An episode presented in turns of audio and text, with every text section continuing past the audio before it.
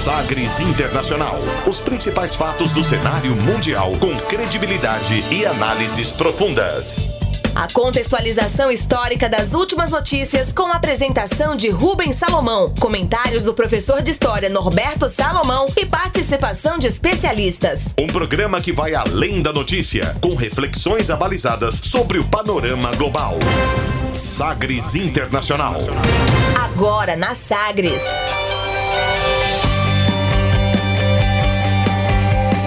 Olá, seja muito bem-vindo à 69 edição do Sagres Internacional. Eu sou Rubens Salomão e a partir de agora com você, ouvinte Sagres, os fatos precisos e análises credenciadas sobre os principais temas mundiais.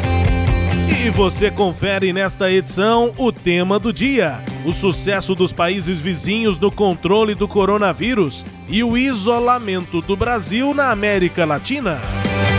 Diplomata brasileiro deixa comando da Organização Mundial do Comércio depois de pressão dos Estados Unidos. Os negócios globais que conseguiram crescer durante a pandemia. Porque a OMS diz que o coronavírus pode nunca desaparecer. Casos de Covid-19 na Casa Branca complicam a mensagem de Donald Trump de que é seguro voltar ao trabalho claro, a repercussão da segunda troca no ministro da Saúde, do Ministério da Saúde, aqui no Brasil. E ainda a música mais tocada nas paradas de Taiwan. Fique ligado, Sagres Internacional está no ar. Você conectado com o mundo. Mundo. O mundo conectado a você. Sagres Internacional. E como sempre, o programa conta com a produção, comentários do professor de História e Geopolítica, Norberto Salomão. Oi, professor, tudo bem? Olá, Rubens, tudo bem? Olá aos nossos ouvintes. Satisfação sempre grande estarmos aqui. E eu espero que todos estejam bem, estejam conseguindo lidar da maneira que for possível com esse quadro tão complicado, não só no campo da saúde, mas também no campo político, não é? Muito agitado, muito conturbado e muito preocupante. É, vamos que vamos aqui na edição 69 do Sagres Internacional. Obrigado a você que está conosco. Mande aqui a sua opinião, seu feedback, vá acompanhando o programa e conversando com a gente aqui pelo WhatsApp. Estamos ligados com você no 984001757. Esse é o WhatsApp aqui da Sagres, prefixo 62 984001757 também pelo e-mail. E-mail aqui jornalismo arroba sistemasagres.com.br. Fique ligado, nós já estamos no ar e vamos começar o programa como sempre, conferindo uma declaração de destaque nesta semana. Agora, as frases bem ou mal ditas por aí.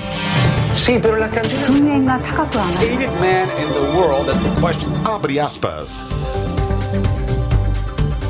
abre aspas nesta edição para o ainda diretor-geral da Organização Mundial do Comércio, a OMC, o brasileiro Roberto Azevedo, que anunciou nesta semana a demissão do cargo um ano antes do fim do mandato. Ele definiu que segue no posto até agosto deste ano e, na prática, viu sua permanência se tornar insustentável diante da intensa pressão feita pelos Estados Unidos sobre a organização, a OMC.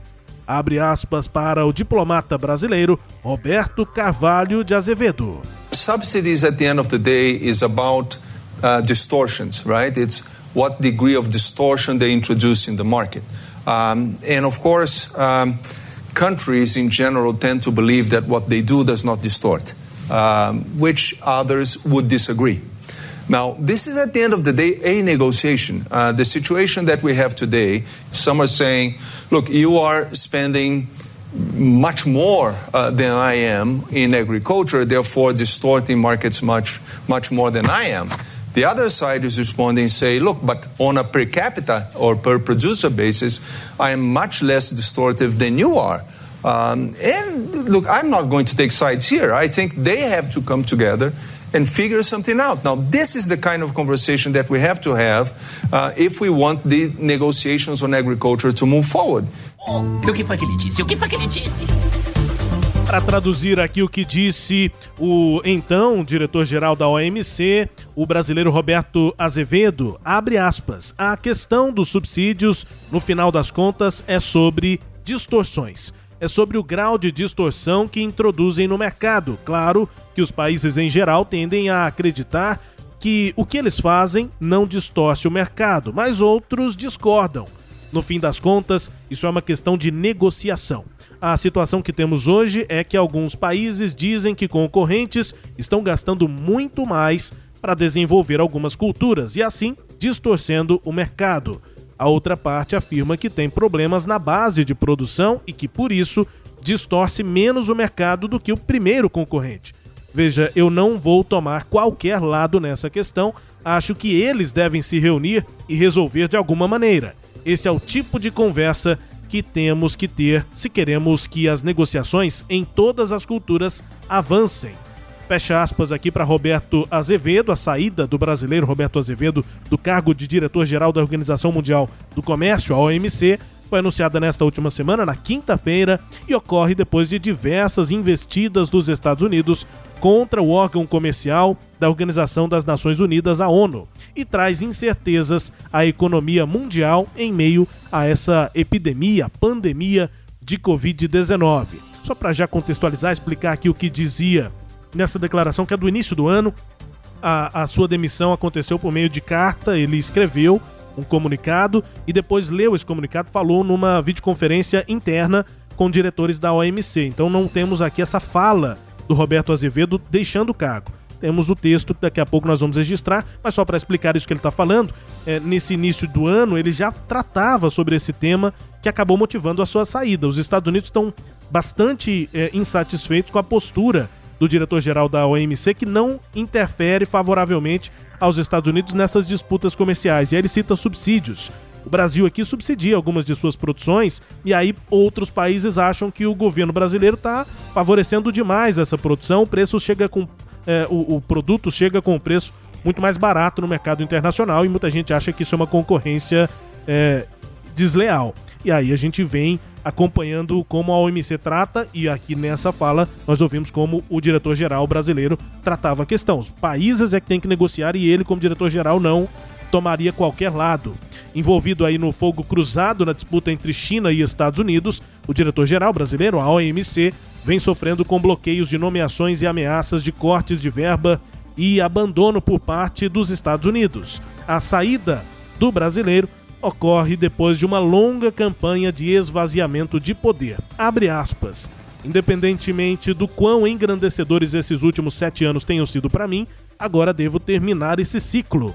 Quando os membros começarem a moldar a agenda da OMC para as novas realidades pós-Covid, deverão fazê-lo com um novo diretor-geral, fecha aspas, informou o Azevedo no comunicado de partida, e ele deixa o cargo no próximo dia 31 de agosto. WTO chief is stepping down a year early. What do you think that means? I'm okay with it. I'm okay with it. Uh, the W trade, if you look at the world trade, not only the World Health, but the World Trade Organization is horrible. We've been treated very badly. I've been saying it for a long time, and we act on it. When I talk, we act on it. The World Trade, they treat China as a developing nation. Therefore, China gets a lot of the benefits that the U.S. doesn't get. They have other countries that are developing nations. And the people sitting in the Oval Office should never have let that happen. É para traduzir o que disse aí claramente voz de Donald Trump, presidente dos Estados Unidos, falando depois do anúncio da saída do Roberto Azevedo da diretoria-geral da OMC, Organização Mundial do Comércio. Para é, traduzir, eu antes contextualizo. Eu já fiz essa contextualização aqui antes, né, professor? O Trump Sim. muitas vezes dá essas entrevistas quando ele está em deslocamento, chegando ou saindo uhum. de algum lugar, naquele belíssimo helicóptero gigante, potentíssimo, Isso. e tem esse barulho todo, esse chiado no fim, no, esses sons de turbinas, né? São exatamente as turbinas do helicóptero presidencial que dos Estados Unidos. que é um efeito sonoro que ele gosta, né? Ele adora, né? Tem que falar um pouco mais alto, os microfones Isso. têm que chegar mais perto, enfim. E aí ele deu essa declaração numa dessas saídas. Ele estava saindo de Washington, indo para é, Pensilvânia. Ah, o repórter pergunta: o chefe da OMC está deixando o cargo um, an um ano antes do fim do mandato. O que, que o senhor achou disso? E aí o Trump responde, abre aspas, estou de acordo com isso, estou ok. Se você olhar para a Organização Mundial do Comércio, não apenas para a Organização Mundial da Saúde, e eu vou fazer um anúncio sobre a OMS na próxima semana, mas a Organização Mundial do Comércio é horrível. Nós temos sido tratados muito mal. Eu tenho dito isso há muito tempo e tomei ações sobre isso. A OMC trata a China como uma nação em desenvolvimento. Assim, a China recebe muitos dos benefícios e os Estados Unidos não recebem. Há outros países que são nações em desenvolvimento e as pessoas que se sentaram no salão oval nunca deveriam ter deixado isso acontecer. Fecha aspas. O Trump também provocando ex-presidentes, em destaque o ex-presidente Barack Obama. A saída do Roberto Azevedo ocorre depois de inúmeras investidas de Washington contra a OMC, o que começou ainda no governo de Obama, mas tomou corpo e muito mais voz agora na administração do Trump. O propósito da OMC é tentar dirimir esse tipo de é, divergência no mercado internacional e agora um brasileiro, que é um diplomata indicado na época do governo do PT, agora sai por divergência com o principalmente com os Estados Unidos e a gestão de Donald Trump, professor? É, Rubens e ouvintes, eu acho que aí envolve alguns aspectos que são importantes serem é, levantados. Primeiramente, o que é a OMC? Né? É a Organização Mundial do Comércio, a sigla em inglês é WOT, né? World Organization Trade. É, é WTO. WTO, isso. É, é, é World é, Trade Organization, é isso mesmo, WTO. E o que acontece é o seguinte, é que essa organização é recente, ela surgiu em 1995 e ela surgiu com a rodada do Uruguai. Até então que a gente tinha o GATT, que era o, o Acordo Geral sobre Tarifas e Comércio, né? Era GATT, né?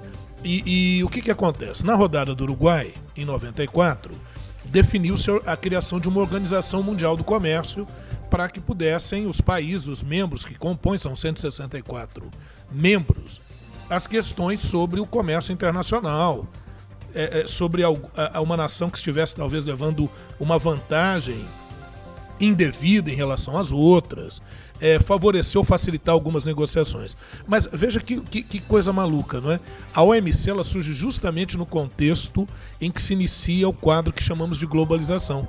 É o iníciozinho dos anos 90, então ela tinha tudo a ver, estava em consonância com isso, a formação da União Europeia, a formação do NAFTA, a estruturação do Mercosul. Então a ideia, o conceito era da globalista, era da formação dos blocos econômicos. Agora, quando a gente inicia o século XXI, a gente começa a ver se uma, uma meia volta volver e intensificando o conceito mais nacionalista, ou talvez um termo mais adequado, antiglobalista, seja com a lógica do Donald Trump, acompanhado por alguns outros líderes da América Latina, como recentemente o Jair Messias Bolsonaro, seja os eurocéticos, não é? elementos lá da, da Europa que são contrários à União Europeia. Então, é, é, nesse quadro, já, já fica complicado para as várias organizações internacionais de caráter multilateral manterem a sua sustentabilidade. Veja, Rubens e ouvintes, que eu não estou falando só do OMC, eu estou falando da ONU. Eu estou falando de questionamentos à OMS. Não é? Então, é, vocês podem notar é, é, que os que criticam essas entidades normalmente têm um perfil um pouco mais autoritário, conservador e, e, e de fechamento do seu país, né? porque entendem que assim conseguiriam maiores vantagens. Fazem também um discurso para dentro, preferem um discurso para dentro alegando que estão defendendo os interesses nacionais. Então, aquela onda nacionalista, viu, Rubens? E ouvintes das, da qual nós já tínhamos falado que começa a tomar conta. Aqui nós não estamos com a menor preocupação de, de dizer se isso é certo ou é errado simplesmente identificar o quadro e as mudanças que o mundo está vivendo. E nós falamos em programa passado aqui sobre o novo normal. Né? Depois da pandemia, o mundo vai voltar ao normal. Você falou, tá, professor, mas o que isso tem a ver com Roberto Azevedo, que acabou de sair da OMC? Vou explicar o que, que tem a ver. Roberto Azevedo está saindo um ano antes, ele fez uma operação no joelho e tal, disse que teve um tempo para pensar, discutiu questões, discutiu questões com a mãe e tudo, né? Com a mãe dele, com a esposa, com a família, enfim, e ele viu que ele precisaria de um tempo maior para uh, se organizar, para poder é, é, viabilizar as suas, as suas ideias, a sua vida. Né? Quer dizer, uma desculpa, na verdade, porque vamos analisar o que, é que está acontecendo efetivamente. Veja, com a, a, todo o estrago que essa pandemia está gerando na economia internacional, qual será a tendência maior no pós-pandemia? Que cada um dos países, querendo se salvar dessa crise, dessa recessão, cada um queira atuar de acordo com seus interesses. Então, o diálogo vai ficar muito complicado. Talvez, eu vejo nas palavras do Roberto Azevedo, que ele tem um olhar mais pessimista, talvez realista, mas eu vejo que ele está compreendendo que a própria OMC talvez esteja inviabilizada. Então ele já sai um ano antes, porque ele diz: olha, não vai ter nem como discutir, não é fazer acordos, vai ser algo muito complicado num quadro pós-pandemia. Quando a gente fala pós-pandemia, é importante que, que o, o, o, ouvinte entenda que nós estamos falando do pós-pico, né? porque há questionamentos se o, o, vírus não vai se tornar até endêmico, né? Essa coisa permanente e tudo. Então, o, o, que eu vejo aí, Rubens e ouvintes, é nesse sentido. Eu acho que o Roberto Azevedo sai no momento em que, sim, as críticas dos Estados Unidos à, à OMC estavam sendo intensas, é, mas também ele, ele percebe um cenário muito tumultuado e talvez ele não se sinta preparado, não na sua capacidade, mas preparado é, é, é, psicologicamente, Talvez não, ele, mentalmente. Ele entenda que ele não é o nome para isso. Com né? a paciência para isso, esse é um lado. E eu acho que o outro lado pode ter uma perspectiva até pior, dele entender que talvez, assim como a OMC surgiu lá em 95, talvez nesse momento é, ela vá se tornar inviável. Justamente porque as grandes potências vão estar em um embate aí nesse nesse sentido. E só para concluir, é, o, a gente tem que colocar um contraponto nisso que o Trump está dizendo, que os Estados Unidos têm sido muito maltratados. Não se trata de ser maltratado porque as decisões lá não são tomadas por um ou por um diretor, há uma votação, são discutidos pontos. Tem juízes que vão dirimir as questões que são nomeados pelos países. Então é uma organização multilateral é, em que as coisas são discutidas e decididas. Mas e não impostas, né? É, mas nós sabemos que para esse novo perfil, cada um acha que o mundo tem que ser à sua feição, e isso é que vai inviabilizar muito alguns acordos. Né? Bom, e a busca agora para um sucessor do Roberto Azevedo na OMC deve ser concorrida, principalmente porque desde 95, quando a organização foi criada, nem Estados Unidos nem China emplacaram os diretores é necessário que os 164 países estejam de acordo com o nome do substituto e normalmente a negociação política e diplomática chega a levar meses, em torno de nove meses. A campanha pode ser complicada pelo fato de agora tudo acontecer de forma online, não tem mais aquele tete a tete, né, para conversar, para negociar essa sucessão. Isso pode acabar atrasando ainda mais a sucessão. Os vice-diretores que estão abaixo do brasileiro, do Roberto Azevedo, são Ionov Frederic H, da Nigéria, o Karl Brauner, da Alemanha, Alan Wolf, dos Estados Unidos e Yi Xiaozun, da China. Segundo o canal de notícias financeiras Bloomberg, pelo menos dois candidatos já anunciaram sua intenção de concorrer ao cargo principal da OMC, o vice-diretor nigeriano H e o advogado egípcio Abdelhamid Madu, é um ex-diretor da divisão de comércios de serviços e investimentos da OMC. A gente vai acompanhando também essa sucessão depois da saída do brasileiro, o Roberto Azevedo, que é um diplomata extremamente respeitado aqui na diplomacia do Brasil. Bom, depois do, do, no mercado internacional, dessa análise toda aqui no nosso quadro Abre aspas, vamos agora ao tema do dia. Navegando pelos mares da informação. Sagres Internacional.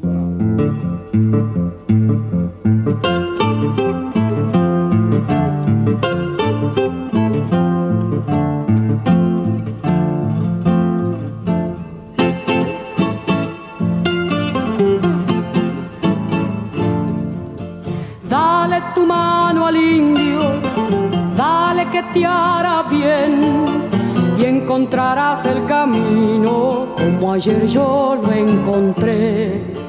Dale tu mano al indio, dale que te hará bien, te mojará el sudor santo de la lucha y el deber. La piel del indio te enseñará todas las sendas que habrás de andar, manos de cobre te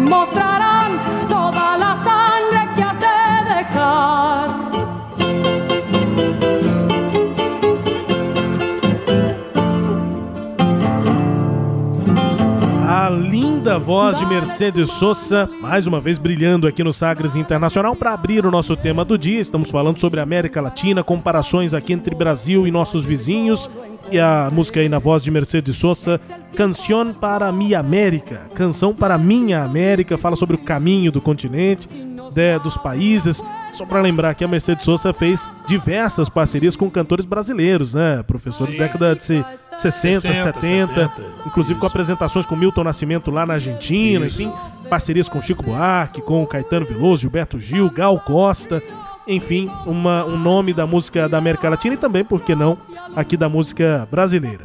Canção para Minha América e a disparada no número de casos de Covid-19 aqui no Brasil, que ocupa quase metade da América do Sul, tem uma fronteira porosa, digamos assim, ou seja, facilmente é, é penetrável. penetrável. Né? Então, 16.885 quilômetros é a fronteira do Brasil, com quase todos os países aqui da região, e isso vem tirando o sono do continente dos nossos aqui países vizinhos.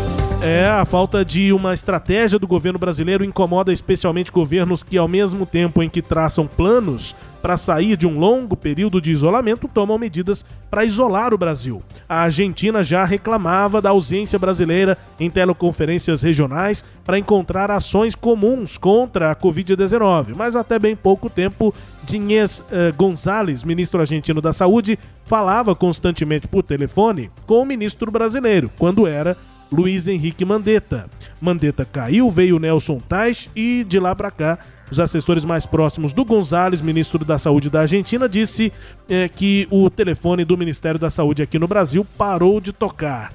Agora, então, sem ministro, pelo menos com mais uma troca de ministro, a relação é, fica ainda mais distante. Na chancelaria argentina, as queixas são as mesmas. Nos corredores do Palácio San Martín, os diplomatas confirmam o isolamento brasileiro e que o país não participa de nenhuma das teleconferências entre países da América do Sul para discutir o coronavírus por não concordar com o que os vizinhos fazem para combater a doença. A abordagem do governo brasileiro é vista com desconfiança também no Uruguai. Esta semana, Lacalle Pou mandou reforçar os controles sanitários na fronteira lá do Uruguai com o Rio Grande do Sul na sexta-feira, agora no final da última semana, foi a vez do presidente do Paraguai, Mário Abdo Benítez, man manifestar o seu descontentamento, aspas, com o que o Brasil vive hoje, nem sequer passa pela nossa cabeça abrir a fronteira. O Brasil é o lugar onde o coronavírus tem maior expansão no mundo.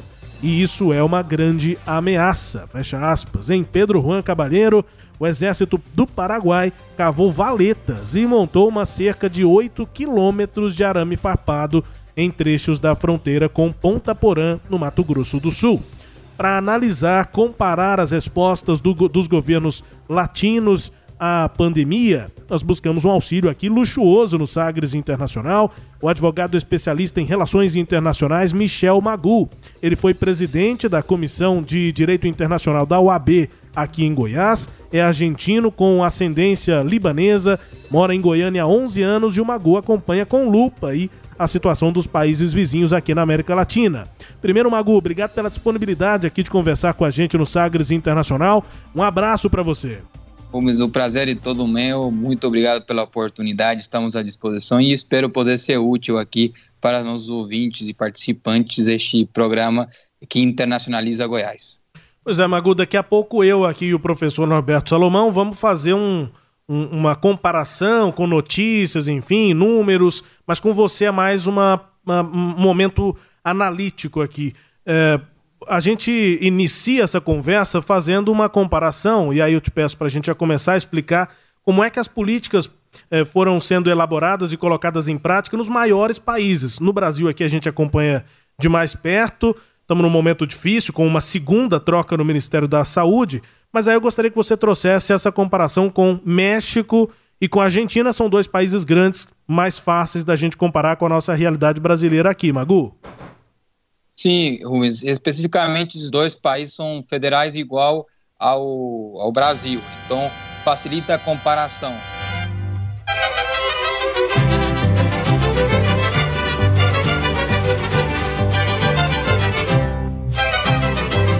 nós temos no México um país menos centralizado, mais semelhante ao Brasil, e a Argentina um poder centralizado no governo federal.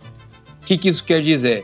Que o governo federal da Argentina tem um poder muito forte em cima das prefeituras dos estados e baixou uma linha uniforme de diálogo, de construção das políticas e dos decretos, o que facilitou muito o trabalho político do presidente Alberto Fernandes na construção de medidas. E mesmo assim, ele optou por unificar o diálogo do oficialismo com o da oposição. O primeiro gesto do presidente Alberto Fernandes foi de chamar os oposicionistas para criar os decretos juntos. Então, acho que essa é uma das características que hoje podemos dizer que o governo argentino é, sinalizou da melhor forma. E aí, com esse poder de, do governo federal e a Constituição argentina, que facilita essa, essa forma de ver a, o, o país e, ao mesmo tempo, o decreto feito para resolver os problemas, é, vamos dizer, do Covid-19. Então, tem, tivemos um discurso uniforme da oposição e do oficialismo.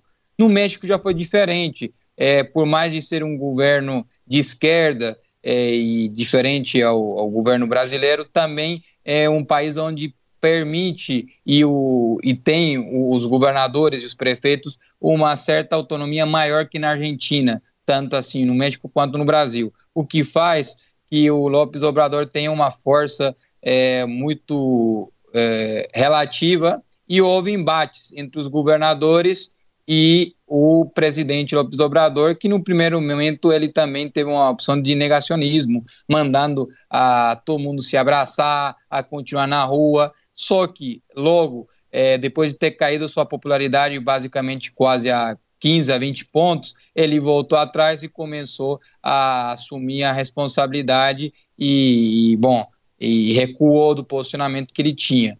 Então, essa, essa é a comparação primeira que a gente pode fazer. Lopes Obrador, podemos o comparar, sim, em alguns momentos ao próprio presidente Bolsonaro, ao Brasil, mas também houve é, o recuo muito forte do Lopes Obrador, até pela opinião pública, a imprensa, basicamente, é, que fez ele mudar um pouco os seus posicionamentos e também a opinião pública internacional, que cabe destacar que foi um, um grande fator para ele recuar.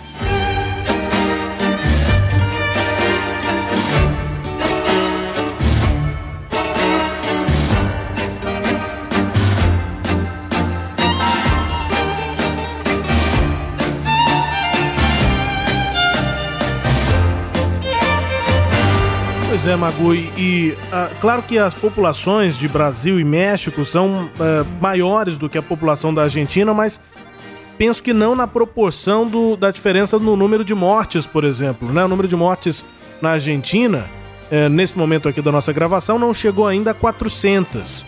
Enquanto que no Brasil Sim. nós estamos passando 14 mil, no México chegando lá a 5 mil mortes. É, dá para ver claramente pelos números que a nossa situação aqui no Brasil é, é muito mais preocupante. Mesmo se a gente analisar a proporção para a população, qualquer número que a gente avalie, dá para perceber que a situação na Argentina é muito mais confortável do que no Brasil e também no México, né? Sim, os infectologistas é, normalmente gostam de traçar os dados através de infectados por milhão, por exemplo. Na Argentina, nós temos 119 infectados por um milhão de habitantes enquanto no Brasil nós temos 466 infectados por milhão de habitantes, o que quer dizer praticamente é, um dado que demonstra que quase são seis vezes mais os casos, né, de, de infectados e assim também os casos de mortes, né, nós temos no Brasil praticamente por cada um milhão de infectados, 44 mortes no Brasil e 6 mortes na Argentina, o que demonstra que o nível de letalidade no Brasil é proporcionalmente maior ao da Argentina, também basicamente 6 a 7 vezes maior. É. E, em outros países aqui da nossos vizinhos, Magu, Uh, no Uruguai, né? Parece que os números também são mais tranquilos, as medidas foram tomadas lá. Tem a Venezuela, que vive uma ditadura lá é, com, com o regime chavista, com Nicolás Maduro, e tem países como a Bolívia que tiveram que prorrogar eventos importantes como eleições, né, Mago? Passa também por Sim. esses outros países aí.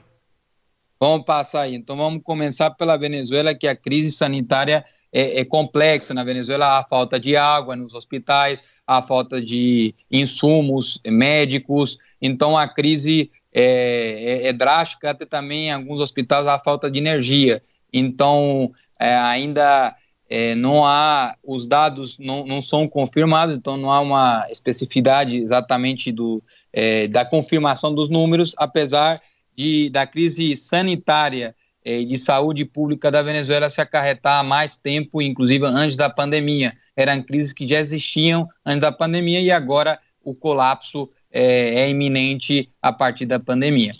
Uruguai, que foi outro país citado, o Lacagepol acabou de assumir um mandato, é uma pessoa que, por exemplo, a sua popularidade é, não foi atingida, o contrário, ele se mantém, é, tomou medidas é, de fato importantes e teve a cautela, inclusive, de abrir linhas de crédito para o empresário, é, ao mesmo tempo ter a, a, vamos dizer, a paciência para é, compreender é, a, a situação e solicitar da cidadania a, é, em si a consciência social do momento, o que fez também o Uruguai ser um exemplo e um modelo e ser um dos países com menor letalidade do Covid e também menos contaminação. Há uma consciência cidadã muito grande no Uruguai, foi, foi uma campanha feita através do, do presidente e também da comunidade que compreendeu a necessidade de se resguardar em casa e o isolamento social.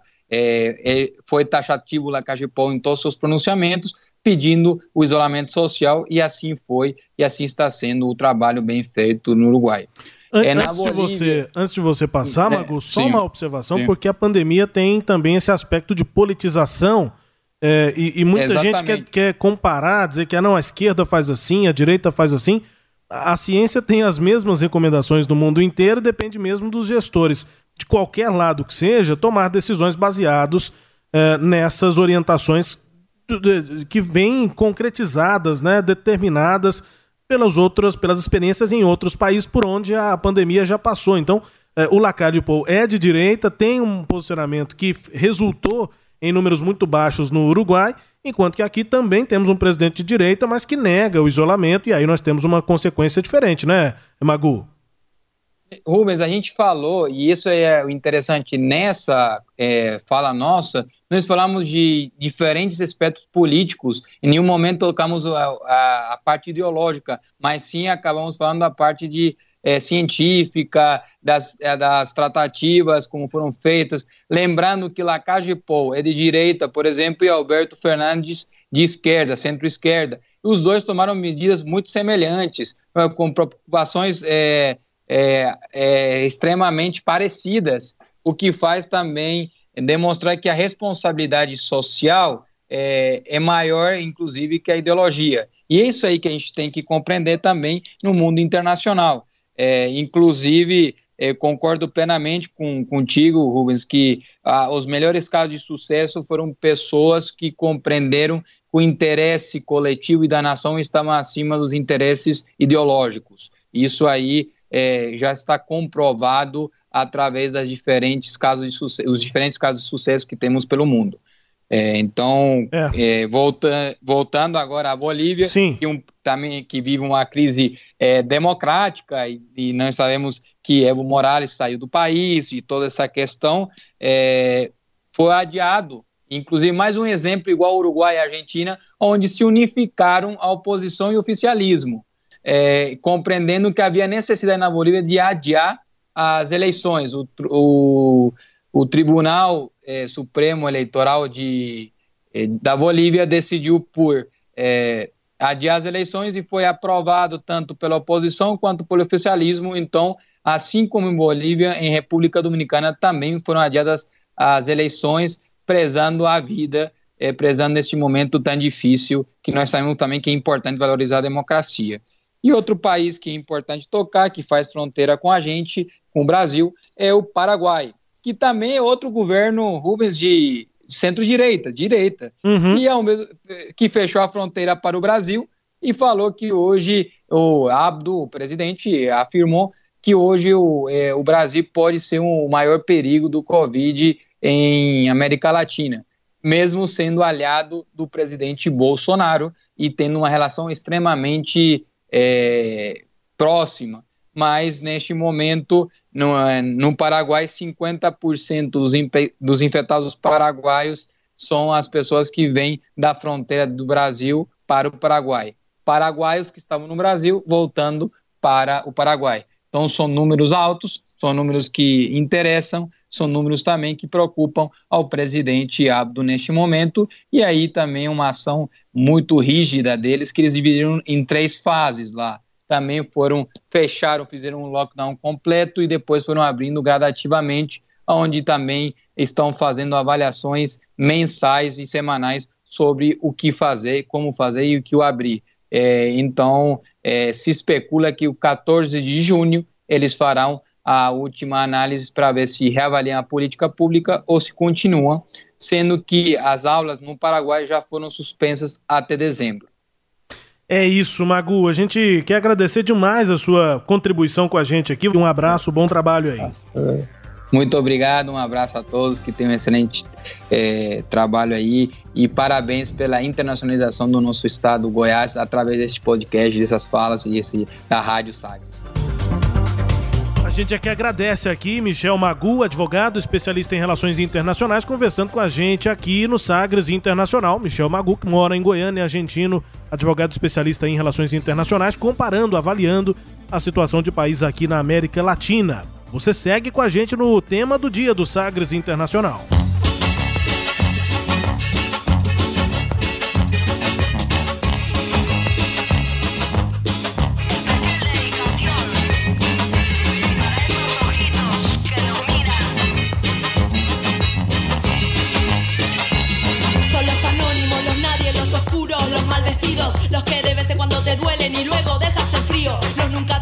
En cuenta, los que cierran en tu cuenta y aunque no quieras darte cuenta, siempre como resucitando del abismo, merodeando en tu conciencia sin esencia. Como ángeles en no es natural tener un corazón de roca y la sangre. A música aí, um rap, né? Mas com essa pegada latina da, de uma parceria que foi feita aí entre Actud Cache e Malena D'Alessio.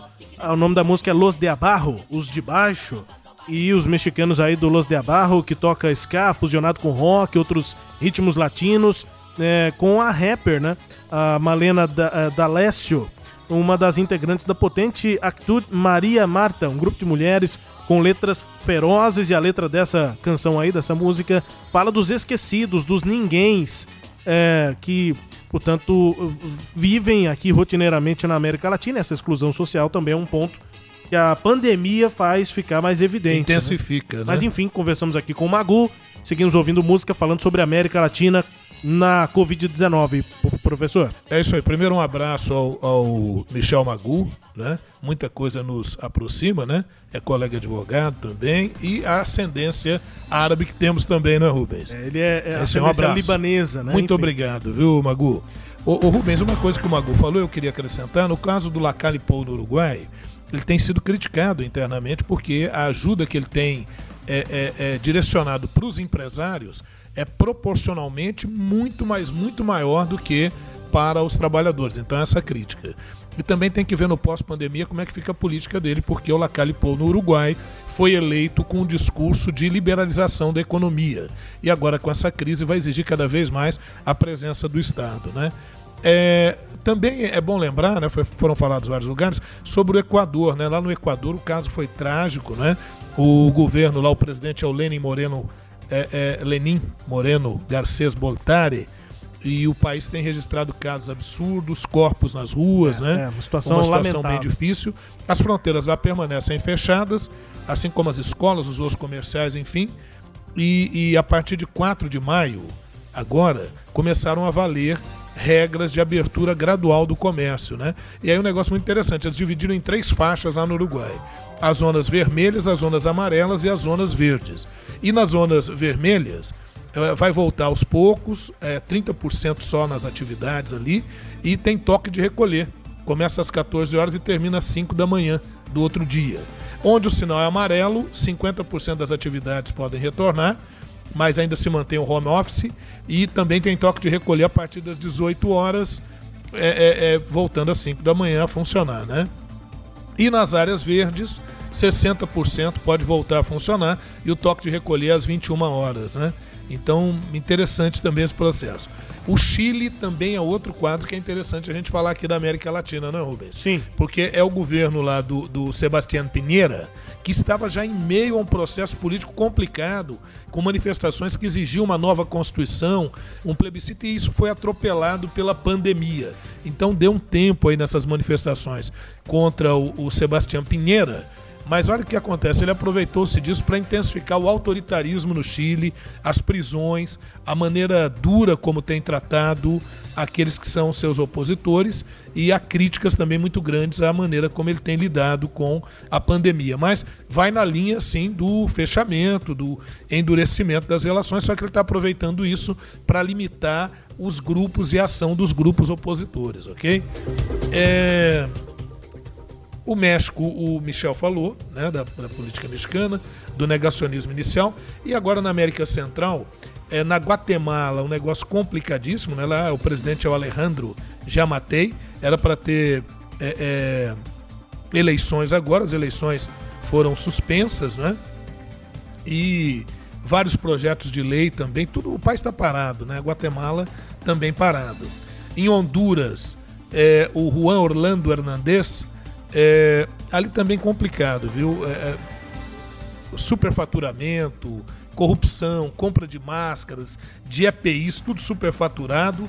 Isso, isso só vai poder ser apurado depois da pandemia, né?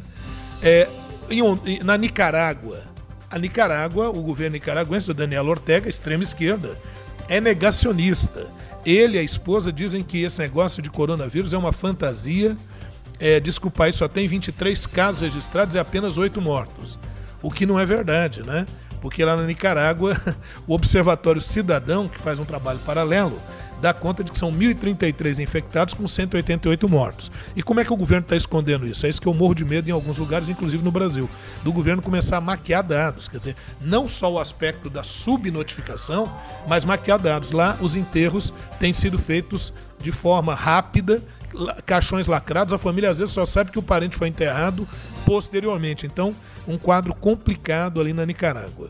E Rubens, é, eu não poderia deixar de falar, tem outros, eu poderia falar aqui de El Salvador, né, do Panamá, enfim, mas um, um, um caso muito grave é o Haiti, porque no Haiti, governado pelo Jovenel Moïse, né, ou Moisés, é, é, lá além de ser o país mais pobre da América Latina, o Haiti, ele, os casos de coronavírus aumentam muito, principalmente com elementos que foram deportados dos Estados Unidos e que voltaram, muitos voltaram infectados. Não há testagem adequada, não há um sistema de saúde é, que consiga recepcionar essas pessoas. E lá, além da emergência sanitária, é uma emergência alimentar. 60% dos haitianos passam fome, né? Mais de um milhão de casos, é, é, com 56 mil mortes mas aí, é, é, é, além do coronavírus, tem outras comorbidades aí no processo. Você fala, nossa, professor, mas lá no Haiti tá ruim, hein? Eu digo, tá, e agora começa a temporada de furacões. Então, um quadro realmente muito complicado. Agora, para finalizar aqui a nossa fala, dizer que quem adotou as medidas de isolamento, quem fez a liçãozinha de casa direitinho, está podendo retornar mais rapidamente nas atividades de forma gradual, com todos os é protocolos menor. e o impacto é menor. Quem teme, insiste com o negacionismo, vai atingir picos maiores e vai, ter, vai ser obrigado a fazer, em certos lugares, o verdadeiro lockdown.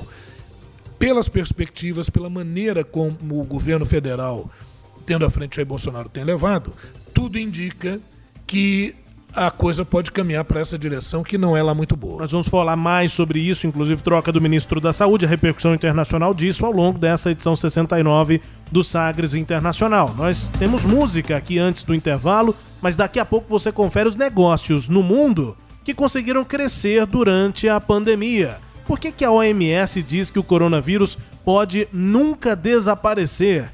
E os casos de Covid-19 na Casa Branca que acabam complicando a mensagem do presidente Donald Trump de que é seguro voltar ao trabalho. com música conhecida. Essa nem precisa de muita explicação. A gente vai para o intervalo, daqui a pouco voltamos.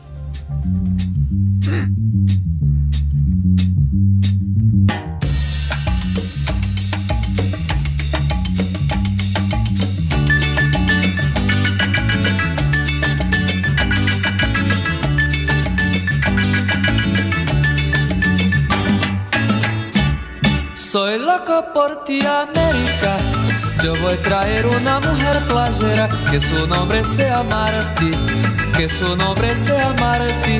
Soy loco por ti de amores, tenga como colores la espuma blanca de Latinoamérica y el cielo como bandera, y el cielo como bandera. Soy loco por ti, América.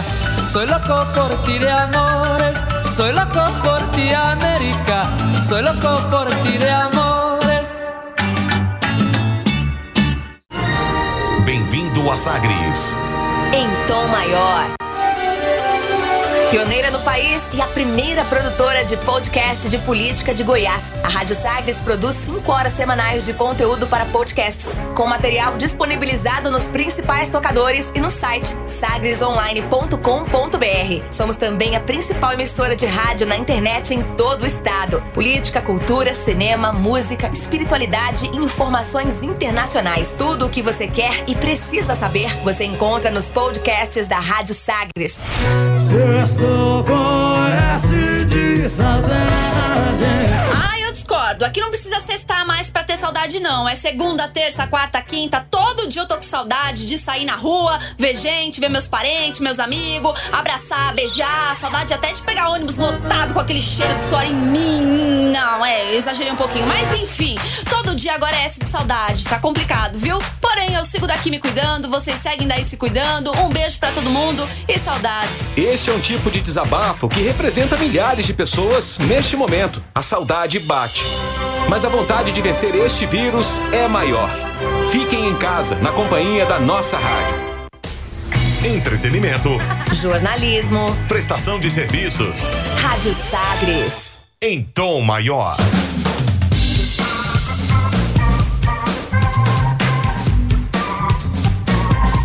De volta com Sagres Internacional na sua edição 69, comigo Rubens Salomão, na minha apresentação com os comentários do professor de História e Geopolítica Norberto Salomão, a partir de agora, para girar as informações pelo mundo. Velas ao mar. A pandemia de coronavírus causou muitos problemas para a economia global, mas as medidas de isolamento social que restringem a circulação de pessoas também ajudaram, por outro lado, algumas empresas a prosperar. No entanto, mesmo nas histórias de sucesso, é preciso interpretar esses dados com cuidado, é o que informa a BBC. Por exemplo, muitos estão usando a internet para fazer as compras o que pode ser uma boa notícia para o comércio eletrônico, mas os números da gigante americana Amazon, no entanto, contam uma história diferente. Pertencente ao homem mais rico do mundo, Jeff Bezos, a empresa ganhou as manchetes em meados de abril como uma das vencedoras da uma das vencedoras claras da crise do coronavírus, com muitos clientes clientes é, entrando em seu site gastando uma média, olha só o número, 11 mil dólares, coisa de 63 mil reais por segundo.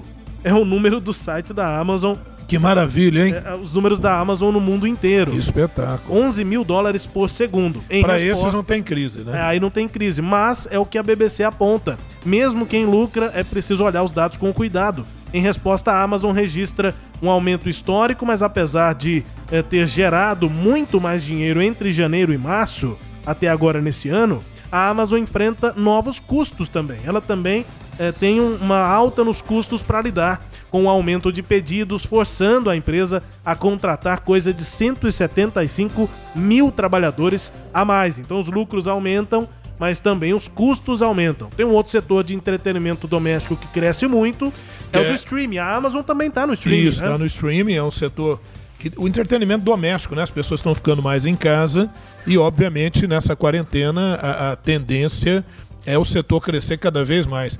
E aí, viu, Rubens, nos últimos anos o streaming vem se tornando é, cada vez mais popular, né? Muita gente que não conhecia está passando a conhecer, passando a utilizar, né?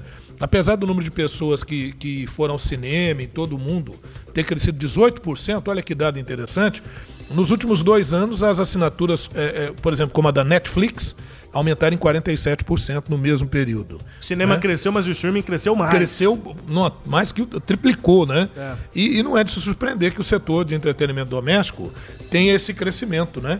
Porque as pessoas vão ficando cada vez mais em casa, é, há um- há- vai uma tendência do trabalho home office, né? Então, entre uma coisa e outra, você pode ver alguma coisa. A Netflix anunciou é, é, é, no mês passado, em 22 de abril, que ganhou quase 16 milhões de novos clientes entre janeiro e abril, né? Isso só no Brasil, né? Isso só no 16 Brasil, milhões só no Brasil, dá pra ter uma noção. que a gente negócio sabe de do- doido, né? A gente sabe do tamanho do nosso país. Mas tem um, um outro porém. A BBC tá registrando os crescimentos, mas tem os poréns. Sim. É, é que as produções estão paradas, né? Não dá pra ter séries novas, então o que é uma. acabou se tornando uma força grande desse serviço de streaming. A, a Apple tem o seu serviço de streaming. Com a vantagem, um catálogo interessante e produções exclusivas. Assim também acontece com a Netflix, com a Amazon, com a Disney Plus. São produções exclusivas que você só vê naquele canal. Essas produções estão todas paradas por conta do, do isolamento. É isso mesmo, Rubens. E mesmo voltando às produções, está vendo um negócio curioso, bobagem aqui. É que as produções na volta talvez não tenham nos primeiros capítulos e tal beijos ou contatos mais É, próximos. verdade. Então vai ter que fazer uma ginástica para fazer o roteiro e as cenas, né? É, Cumprindo, digamos assim, os protocolos do novo normal. Falando em beijos, mas partindo para algo mais quente, Sim. é o mercado do sexo, né? Por, com é, é, produtos mesmo físicos, os chamados brinquedos, que tiveram um aumento gigante no nas vendas. É um negócio que só em 2019 movimentou 27 bilhões de dólares. E isso também te- registrou um crescimento nas vendas nesse ano de 2020 por conta da pandemia. O coronavírus gerou uma perda de renda mas, e aumentou também os riscos para os profissionais do sexo. Em muitos países, os trabalhadores não têm direitos trabalhistas, não são elegíveis para programas de ajuda dos governos, o que colocam as pessoas, normalmente, quem trabalha nessa, nesse ramo, eh, na pobreza, ficam sem trabalhar, Isso. deixando algumas, inclusive, sem moradia. O Japão é uma exceção. É um país que ofereceu ajuda financeira a profissionais do sexo durante a- esta crise. O, esse é um mercado que também cresceu, eh, apesar de alguns poréns, como a gente disse aqui, né? Mas cresceu principalmente pela internet. Os sites que oferecem esse tipo de Sim. serviço eh, cresceram demais em, em- em acessos. É, e, e crescendo também, né, Rubens? Aquela, aquela, aqueles tutoriais sobre exercícios físicos. Esse até eu tô usando. Preparo físico e tudo, né? Então as vendas também têm aumentado, né? As vendas do chamado smartwatch cresceram 22% no início de 2020, em comparação lá com o mesmo período em 2019, né? E, e os personal trainers tentam usar a internet para substituir as sessões tradicionais. E a comunicação online, o trabalho remoto também tendo um grande crescimento e assim plataformas que podem vi- eh, viabilizar essas teleconferências como Zoom, eh, por exemplo, vão ganhando Google Meets e por aí vai. É. o Skype vai crescendo cada vez muito. mais Skype, né? O Skype que é um dos mais antigos e teve um boom agora ma- mais uma vez, né? É Mas enfim, mesmo. são alguns setores que registraram um crescimento. Só para citar também nessa parte, é, o Slack é um aplicativo interessante para você que está no trabalho e quer é, trocar mensagem, trocar é, documentos, arquivos. É uma, uma rede social, digamos, é como se fosse um WhatsApp específico para as empresas. E tem muitos é, mecanismos ali, ferramentas Como é que chama aí. Rubens? Slack? Slack, S-L-A-C-K. Slack. Você baixa e aí vai navegando. Quem tiver interessado, baixa lá Slack e vai baixar a plataforma. É. É uma boa. Plataforma de mensagens instantâneas usadas por empresas para comunicações internas, enfim. Nós estamos citando aqui áreas que cresceram, tiveram crescimento, mesmo com a crise econômica causada pela pandemia. E o coronavírus pode ser que nunca desapareça, pelo menos é o alerta feito pela OMS, a Organização Mundial da Saúde. Falando em uma conferência online, o diretor de emergências da OMS, Mike Ryan, ele se colocou contra a tentativa de prever quando o vírus vai desaparecer e acrescentou que mesmo que seja encontrada uma vacina, o controle do vírus vai exigir um grande esforço. A ONU alertou que a pandemia está causando sofrimento generalizado e também que os governos devem incluir nas, nas suas políticas, nas suas considerações, a questão da saúde mental como parte da resposta geral à crise. Dá para entender também que o problema não vai embora cedo, né? A questão de saúde mental não se resolve. É, o problema não vai embora cedo e as pessoas que não, forem, não foram atingidas falam, não tem nada disso. Eu estou vendo muita notícia, mas não conheço ninguém perto de mim que teve essa doença. Então, muito sensacionalismo, terrorismo. Inclusive, autoridades governamentais no mundo inteiro, algumas falando desse tipo de coisa. E aí é que mora o perigo, né? Porque aí é um relaxamento e esse relaxamento acaba viabilizando ondas, né? voltas, picos da incidência do vírus. Então, mesmo que venha a vacina, ela deve lá para março do ano que vem, certamente nós vamos ter uma vacina eficaz. E os antivirais, é óbvio que as recomendações de higiene, as recomendações sanitárias, essas terão que ser mantidas para que a gente possa ter uma prevenção não só contra o coronavírus, mas quanto a outros vírus que podem surgir por aí. Né? A OMS alerta, por exemplo, compara a situação do sarampo. Né? Tem Uhum. vacina e mesmo assim a doença continua causando preocupação no mundo inteiro e pode acontecer também do coronavírus passar a se tornar um problema endêmico. Nós já citamos isso aqui no programa mais cedo. Em algumas regiões, principalmente nessa parte, nesse período do ano mais seco, mais frio, o, o- o vírus, que é um problema respiratório, pode voltar a afetar muita gente.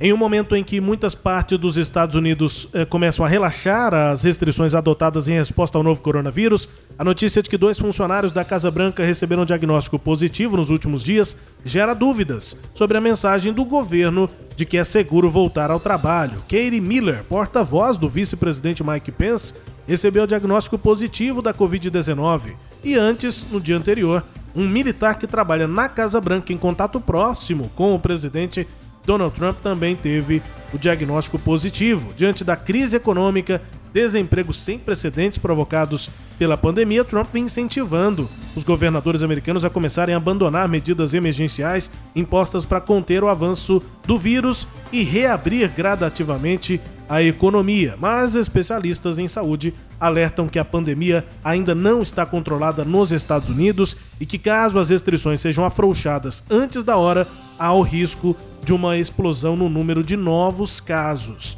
E é por isso que casos dentro da Casa Branca acabam complicando o discurso do Donald Trump de retomada da É, economia. E não bastasse isso, estão ocorrendo aí críticas acerca dos testes usados pela Casa Branca. né? Então estão dizendo que esses testes não têm plena eficácia.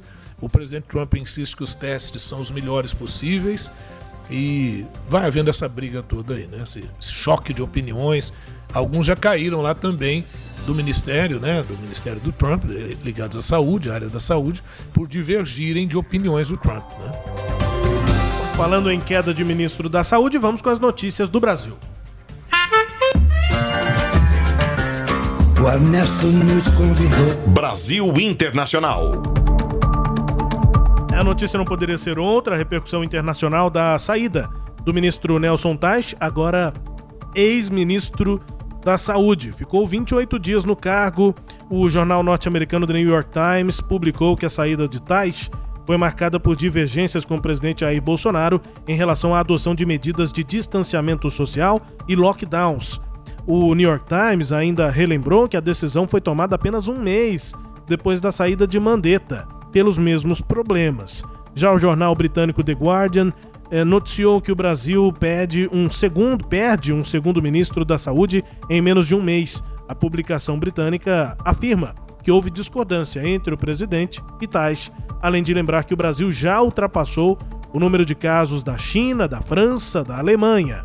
A rede BBC, também no Reino Unido, anunciou a saída do ministro Tais e lembrou que o Brasil é o país da América Latina mais atingido pela pandemia, com mais de 200 mil casos de infectados pelo novo coronavírus.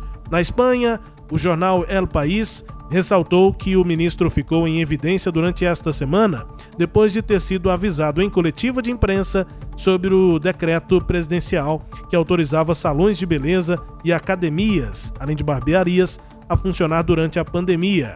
É aquela frase que acabou ficando famosa. Saiu hoje? Foi o que o ministro perguntou. É, sinal de que não estava havendo comunicação aí entre os É. ministérios, né? Sai mais um ministro técnico, o Tais pesquisou muito, inclusive a questão da hidroxicloroquina, ele fez pesquisas profundas para poder chegar a essa conclusão. E o presidente Bolsonaro andou dizendo que o Conselho Federal de Medicina aprova, isso não é verdade. Conselho Federal de Medicina ele aprova em casos bem terminais e de acordo com a prescrição médica e o paciente e a família sendo informados dos riscos do medicamento. Então, não dá para usar assim como forma de prevenção, não. Diretor de emergências da Organização Mundial da Saúde, a OMS, Michael Ryan, nós já citamos ele aqui, o Mike Ryan, ressaltou a importância de os governos terem coerência nas mensagens passadas à população durante a pandemia de Covid-19, a doença causada pelo novo coronavírus. Mike Ryan deu a declaração depois de uma pergunta feita aqui por um jornalista brasileiro durante coletivo de imprensa em Genebra que mencionou a autorização de funcionamento dada pelo presidente Bolsonaro a locais como academias, salões de beleza, barbearias. A medida decreto, foi decretada né, nesta semana e apontou estes serviços como sendo essenciais. Abre aspas para Mike Ryan. No Brasil, nós vimos um aumento no número de casos e em alguns países da América, da, Sul, da América do Sul e Central de modo geral. Eu acho que esse tem sido um fator em muitos países federados grandes. A despeito da efetividade do sistema de saúde, o que é realmente crucial é que haja coerência, coesão, especialmente em grandes estados federados. As comunidades precisam ouvir mensagens coerentes e consistentes de lideranças. Essa mensagem precisa ser clara e governos precisam seguir o que falam fecha aspas, disse aí o Mike Ryan, é um ponto importante, também abordado aqui pelo Michel Magu na entrevista Isso. que fizemos nessa edição. É, a Argentina, por exemplo, em que estados, províncias, né, na verdade, na, uhum. na Argentina não tem tanta autonomia, acabou respondendo melhor porque não tinha tanto discurso divergência. É, divergente, né? é, as coisas acabaram Agora... acontecendo num rumo só, diferente de Brasil e México, por exemplo, isso. onde os estados têm mais autonomia. Agora ficou a dúvida se o Ryan estava falando isso para América Latina ou para Trump, né? É. Vale, vale, né? É, né? Vale para os dois. E a gente vai chegando ao fim aqui deste Sagres Internacional nesta edição número 69. E antes do fim, registramos música bem tocada aqui pelo mundo. Hoje nós vamos a Taiwan. Taiwan não é um país, né, professor? É, hoje ele tem uma autonomia, mas há uma disputa para a reintegração de Taiwan à China. Nós já ouvimos música mais tocada no Havaí. No Foi a antiga China. E agora vamos ouvir Taiwan, que não é Isso. é exatamente um país, mas é uma região Isso. uma, uma característica ilha, uma muito peculiar. peculiar, muito própria, né? Isso. Vamos então a Taiwan, ouvir a música número 1 um por lá, daqui a pouco a gente explica. Música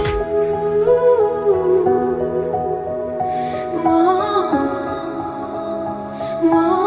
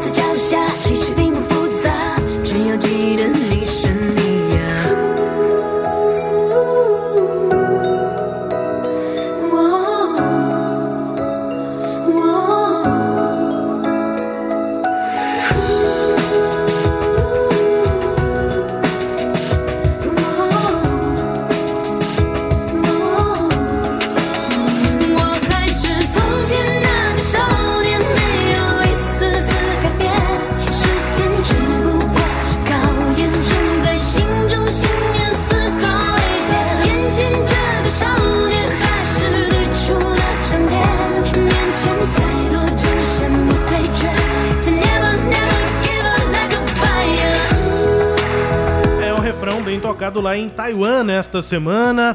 Ah, o nome da cantora é Ming Ran. A gente pode falar só Mira, fica mais fácil.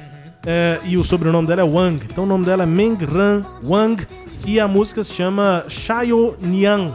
Que seria na tradução sonho adolescente ou um sonho juvenil. Enfim, é o que canta a Mira Wang é uma cantora de 31 anos de pop, nascida na China, na cidade de Shenyang.